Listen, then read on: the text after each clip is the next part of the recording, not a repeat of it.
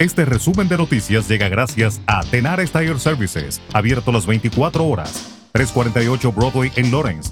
Teléfono 978-327-6802.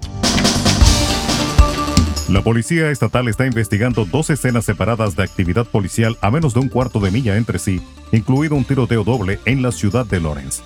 La primera escena ocurrió temprano en la mañana del miércoles en un sendero a lo largo del río Spicket, en el área de la calle Hampshire. La segunda escena está ubicada en el estacionamiento de un centro comercial en Broadway. Las autoridades informan que dos personas recibieron disparos. Una víctima recibió un disparo en el hombro y la otra recibió un disparo en la parte superior del cuerpo. Las víctimas caminaron desde la escena hasta dos negocios separados del área, donde fueron atendidos por paramédicos y personal de emergencia del Lawrence General Hospital. En otra información, el presidente de Estados Unidos, Joe Biden, ha ordenado a las agencias humanitarias de su país que evalúen opciones para ayudar a los damnificados en el terremoto en Afganistán, donde han fallecido más de mil personas. El asesor de Seguridad Nacional de la Casa Blanca, Jake Sullivan, informó en un comunicado de que Biden está siguiendo los acontecimientos en Afganistán y que ha solicitado a la Agencia de Estados Unidos para el Desarrollo Internacional y a otros organismos federales que examinen las opciones de respuesta para asistir a los afectados por el seísmo.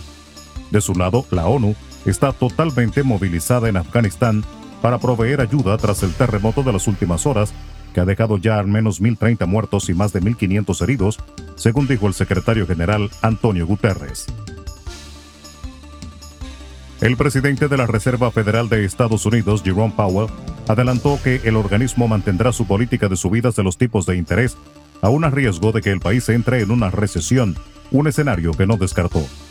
En una comparecencia ante un comité del Senado de Estados Unidos, Powell aseguró que un aterrizaje suave de la economía sigue siendo el objetivo de la Fed, es decir, una bajada de la inflación que afecte en lo mínimo la actividad económica, pero admitió que este escenario es cada vez más difícil. El gobierno de Guatemala decretó este miércoles de manera oficial un estado de calamidad pública por los problemas ocasionados por las lluvias durante las últimas semanas, que han dejado 23 fallecidos y 1,3 millones de personas afectadas. La medida, que tendrá una duración de 30 días, fue decretada por el presidente de Guatemala, Alejandro Yamatei, en Consejo de Ministros y publicada este miércoles en el diario oficial a la espera de su ratificación o no por parte del Congreso.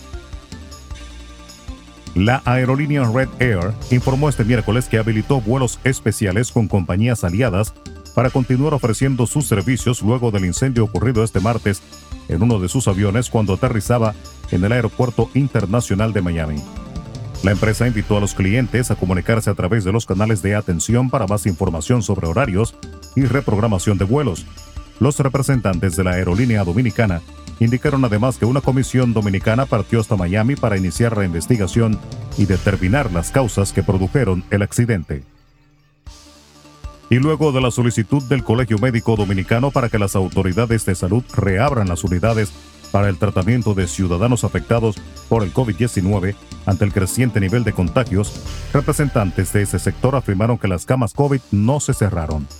De acuerdo con el viceministro de Salud Pública, Eladio Pérez, estas unidades están prácticamente listas para ser activadas inmediatamente con la coordinación necesaria y que otras afecciones como dificultades cardiovasculares triplican la demanda que tienen de COVID-19. Pérez subrayó que están preparados para, de ser necesario, hasta aumentar la capacidad, pero que los porcentajes actualmente están bastante holgados. Durante la rueda de prensa semanal que realiza el Ministerio de Salud Pública, el director general de epidemiología Ronald Skews especificó que de cada 10 camas, solo una está ocupada. Resumen de noticias. La verdad en acción. Jorge Auden. Conduzca seguro confiando el cuidado de sus ruedas a Tenares Tire Services, abierto las 24 horas, los 7 días de la semana. 348 Broadway en Lawrence. Al comprar gomas nuevas, recibe reparación de por vida, además de otros servicios también de por vida. Tenares Tire Services también ofrece alineación y balanceo y autodetailing.